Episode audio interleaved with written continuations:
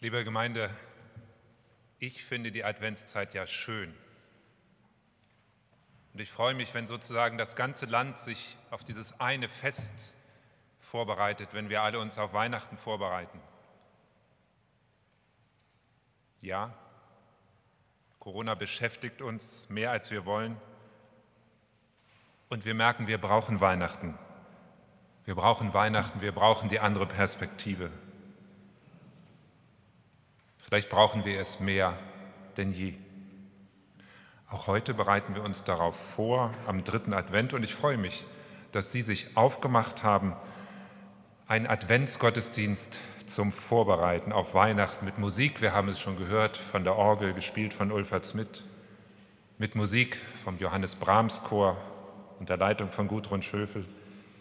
Liebe Gemeinde, bereiten wir uns vor, singen wir, beten wir, hören wir im Namen Gottes, des Vaters, des Sohnes und des Heiligen Geistes. Amen.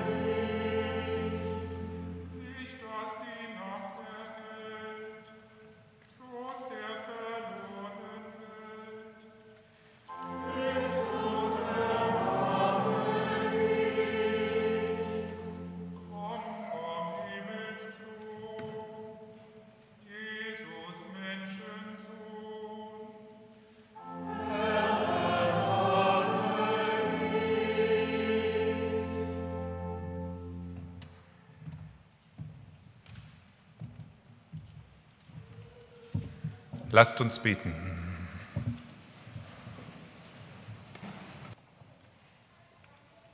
Unser Gott, wir sind hier mit unseren Wünschen, mit unseren Träumen, unseren Sehnsüchten, mit allem, was uns auf dem Herzen liegt, was uns bewegt. Das sagen wir dir jetzt in der Stille.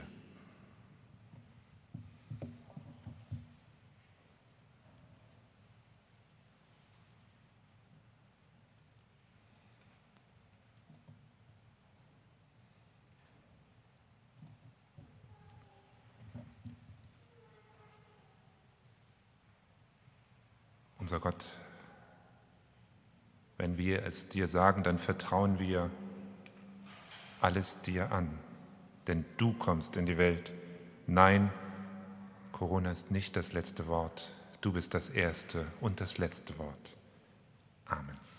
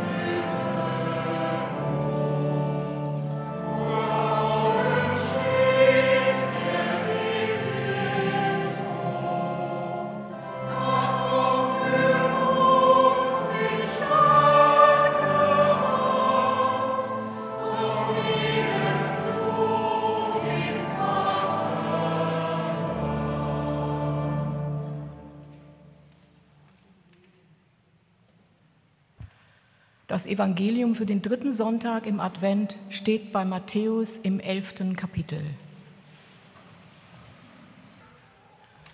Da Johannes im Gefängnis von den Werken Christi hörte, sandte er seine Jünger und ließ ihn fragen, Bist du, der da kommen soll, oder sollen wir auf einen anderen warten?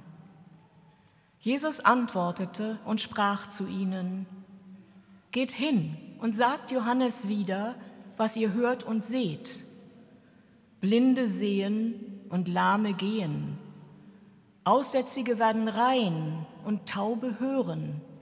Tote stehen auf und Armen wird das Evangelium gepredigt. Und selig ist, wer sich nicht an mir ärgert. Als sie fortgingen, fing Jesus an, zu dem Volk über Johannes zu reden. Was zu sehen seid ihr hinausgegangen in die Wüste? Ein Schilfrohr, das vom Wind bewegt wird? Oder was zu sehen seid ihr hinausgegangen? Einen Menschen in weichen Kleidern? Siehe, die weiche Kleider tragen, sind in den Häusern der Könige. Oder was zu sehen seid ihr hinausgegangen? Einen Propheten? Ja, ich sage euch, er ist mehr als ein Prophet. Dieser ist's, von dem geschrieben steht, siehe, ich sende meinen Boten vor dir her, der deinen Weg vor dir bereiten soll.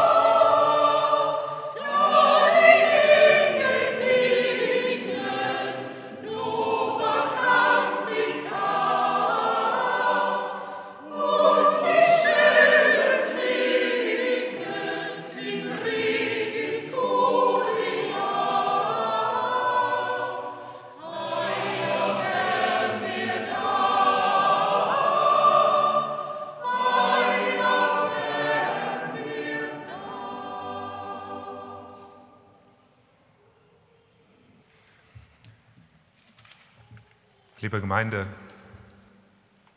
gleich fünf Gründe will ich Ihnen nennen, warum wir Weihnachten brauchen und ich steige gleich ein. Erster Grund. Ja, es ist so, Corona geht ans Mark. Im Sommer dachte ich, als die Zahlen runtergingen, jetzt haben wir es geschafft, gerade zumal mit den Impfungen. Aber wir stellen fest, wir sind nicht durch. Es wird wieder schlimm. Virologen Manche jedenfalls sagen, es ist schlimmer denn je. Ethiker machen ein tragisches Dreieck auf, fragen, was wollt ihr? Lockdown? Keinen Platz auf Intensiv? Oder, da finden Sie mich wieder, Impfen bis hin zur Impfpflicht? Die Politiker verordnen eine Weihnachtsruhe, das konnten wir gestern in den Medien lesen. Und da frage ich mich, was machen wir? Was machen wir, die Christinnen und Christen? Da kann ich nur sagen, wir feiern den Advent. Wir setzen darauf, dass Gott mitten hinein in den ganzen Schlamassel kommt. Ich will das kurz erzählen. Wir hatten Mittwoch einen Stadtkirchentag, das ist unser Parlament. 70 Menschen versammeln sich online. Thema einer aktuellen Stunde, Corona und die Gottesdienste. Und ich will das nicht verhehlen.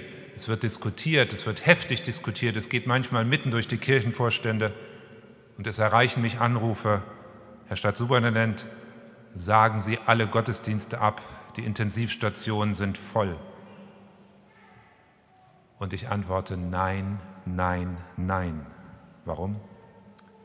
Ich lese, die Apostel sprachen zum Herrn, stärke uns den Glauben. Der Herr aber sprach, wenn ihr Glauben hättet so groß wie ein Senfkorn, dann könntet ihr zu diesem Maulbeerbaum sagen, reiß dich aus und versetze dich ins Meer, und er würde euch gehorchen. Wissen Sie was? Ich habe diesen Text immer als Anfechtung verstanden, so verstanden, dass mein Glaube zu klein sei. Reicht wohl nicht dein Glaube. Ich meine, Maulbeerbäume fliegen nun mal nicht durch die Gegend. Inzwischen verstehe ich ihn anders. Jesus sagt, egal wie klein euer Glaube, er ist nicht zu kümmerlich, um etwas zu bewegen. Und das ist mir wichtig, liebe Gemeinde, gerade in diesen Zeiten. Wir müssen nicht nur auf unseren Glauben, auf unsere Zweifel schauen.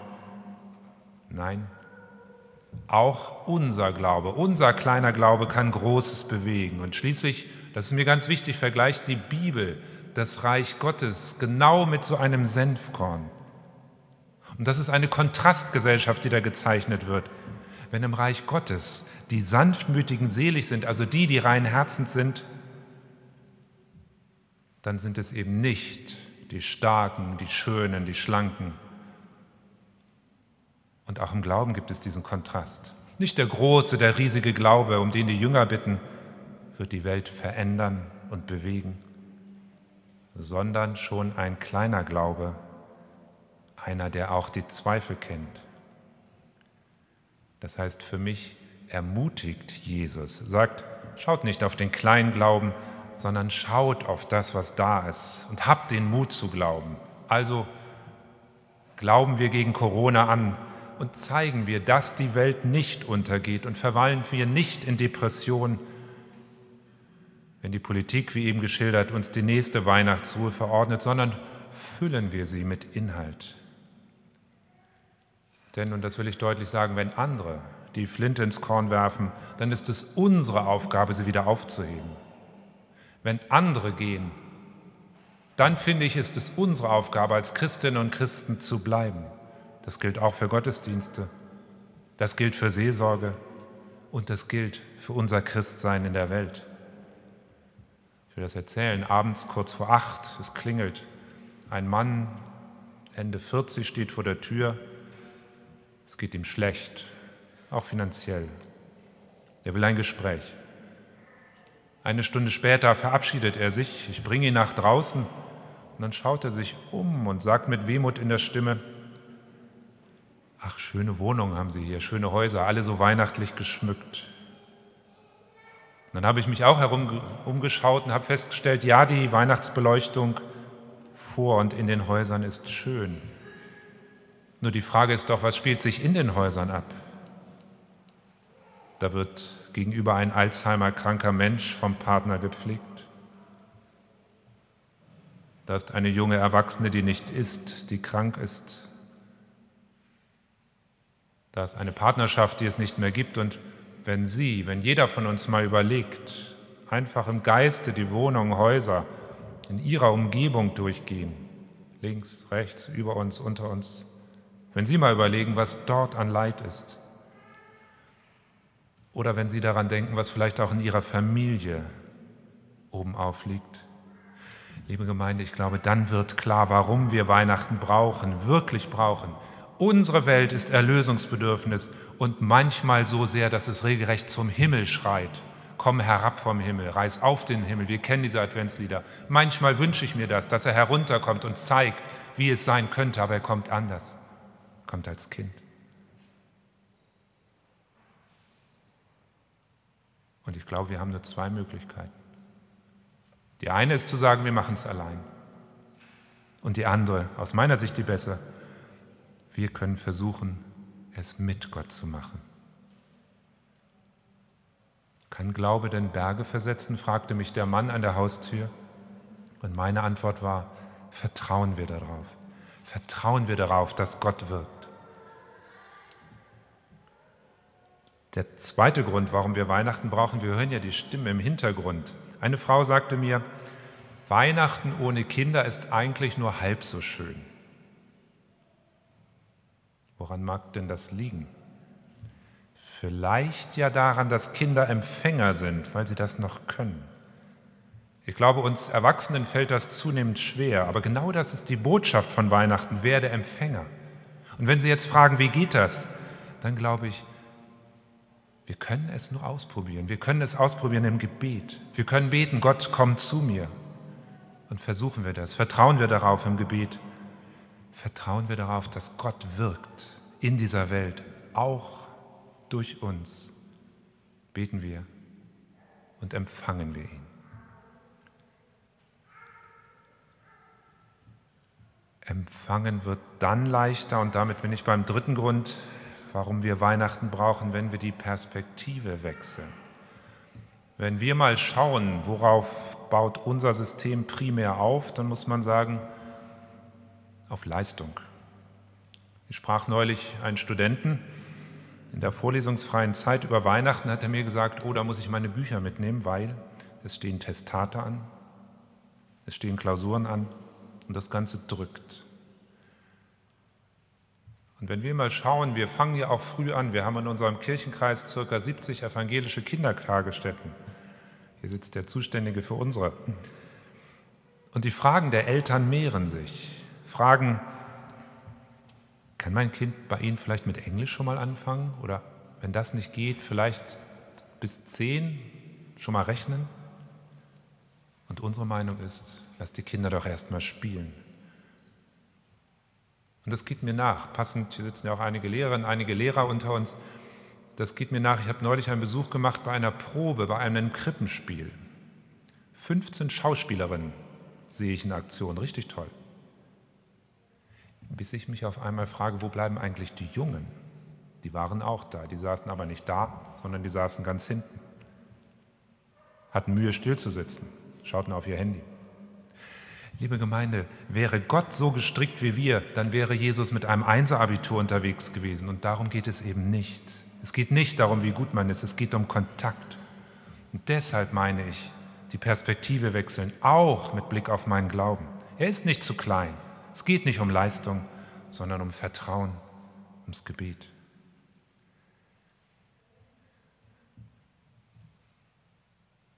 Der vierte Grund, warum wir Weihnachten brauchen, weil Weihnachten eine Auszeit bedeutet. Und das ist ein Thema, mit dem ich selber nicht klarkomme.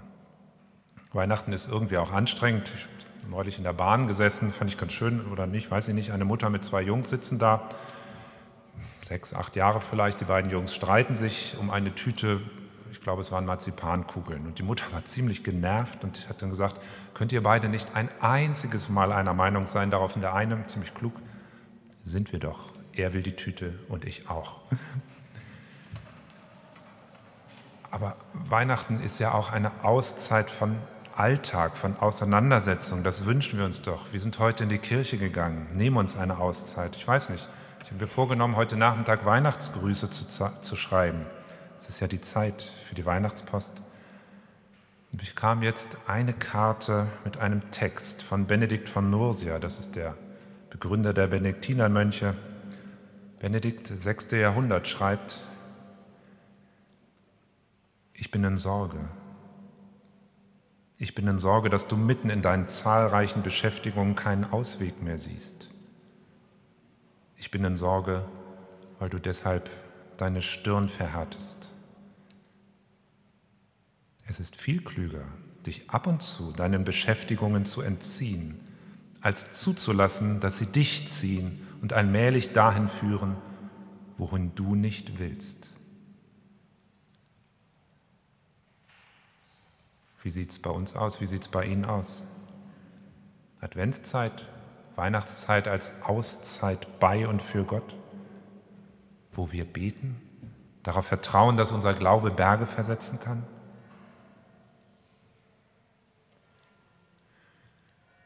Fünfter und letzter Grund, warum wir Weihnachten brauchen. Weihnachten ist ja nur der Beginn, der Beginn einer Geschichte, die Gott mit uns hat. Jesus bleibt ja nicht in der Krippe, Gott sei Dank muss man ja sagen, sondern er wird erwachsen, unser Glaube auch. Und ich weiß, unsere Fragen werden nie ganz beantwortet. Nie ganz, bis eines Tages, und darauf freue ich mich, bis eines Tages Gott ganz unter uns wohnen wird. Aber eine Spur davon, die finden wir in dieser Zeit, in dieser Adventszeit. Eine Spur, die wir alle legen mit unserem Senfkornglauben. Und das ist mein Wunsch, das nehme ich mir vor. Tun wir das, gerade in diesen Zeiten, zeigen wir.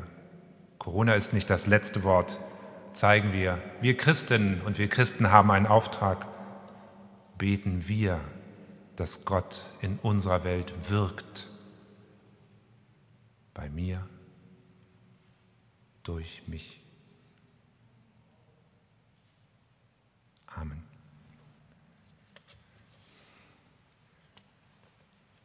Lassen Sie uns gemeinsam singen aus dem Lied 16. Die Nacht ist vorgedrungen. Ich habe gehört, die Zettel reichen nicht. Die Nummer 16, 1 bis 3. Die Nacht ist vorgedrungen.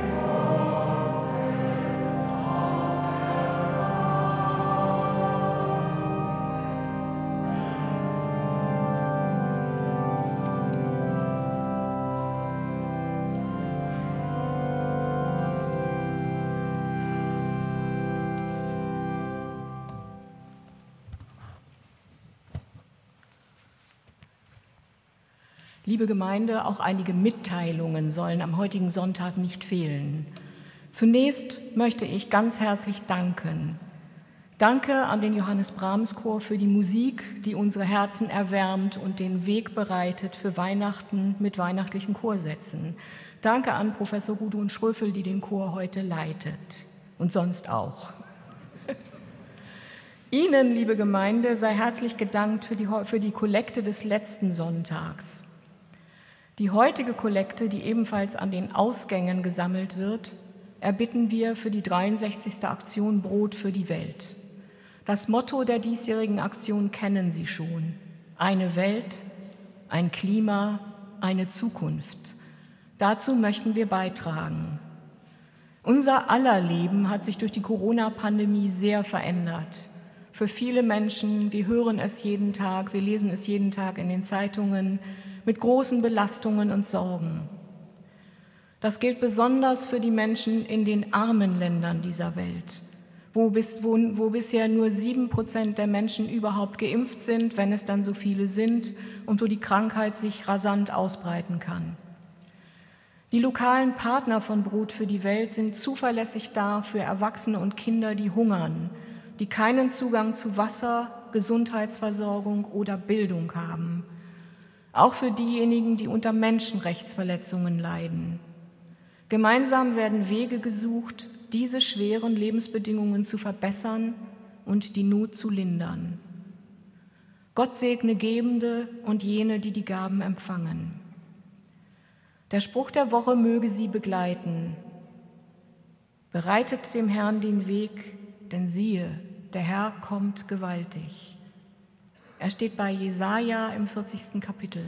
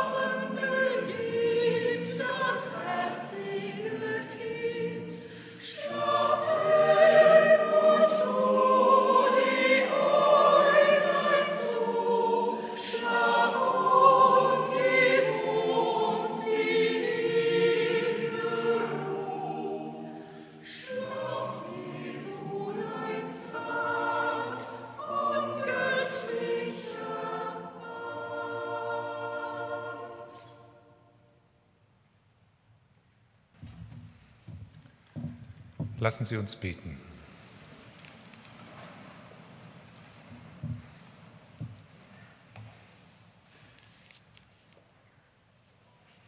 Unser Gott, lass uns empfangen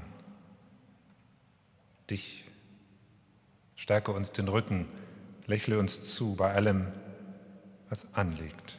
Und so bitten wir dich, komm Gott zu denen, die erkrankt sind, zu denen, die erschöpft sind, zu denen, die in Angst sind und zu denen, die wütend sind. Gemeinsam beten wir, Herr, erbarme dich. Komm, Christus, zu denen, die sich um ihre Zukunft sorgen, zu denen, die sich um andere Menschen sorgen, zu denen, um die sich niemand sorgt und zu denen, die allzu sorglos sind. Gemeinsam beten wir, Herr, erbarme dich. Komm, Heiliger Geist, zu denen, die voll Sehnsucht warten und zu denen, die nichts mehr erwarten, zu denen, die die Orientierung verloren haben, zu denen, die einen hektischen Advent befürchten. Gemeinsam beten wir, Herr, erbarme dich. Komm Gott, zu denen, die wachen und beten, zu denen, die helfen und beistehen, zu denen, die sich auf Advent und Weihnachten freuen, zu denen, zu uns, die wir auf unserem Glauben, so groß wie ein Senfkorn, vertrauen. Gemeinsam beten wir, Vater unser im Himmel, geheiligt werde dein Name, dein Reich komme, dein Wille geschehe, wie im Himmel, so auf Erden. Unser tägliches Brot gib uns heute und vergib uns unsere Schuld, wie auch wir vergeben unseren Schuldigern. Und führe uns nicht in Versuchung, sondern erlöse uns von dem Bösen. Denn dein ist das Reich und die Kraft und die Herrlichkeit in Ewigkeit. Amen. Und nun geht hin in diesen dritten Advent, Geht hin in die neue Woche und vergesst nicht, wohin er auch geht. Ihr geht nicht allein. Der gute Segen unseres Gottes geht mit euch. Der Herr segne dich und behüte dich. Der Herr lasse leuchten sein Angesicht über dir und sei dir gnädig. Der Herr erhebe sein Angesicht auf dich und gebe dir bei allem, was du tust, seinen Frieden.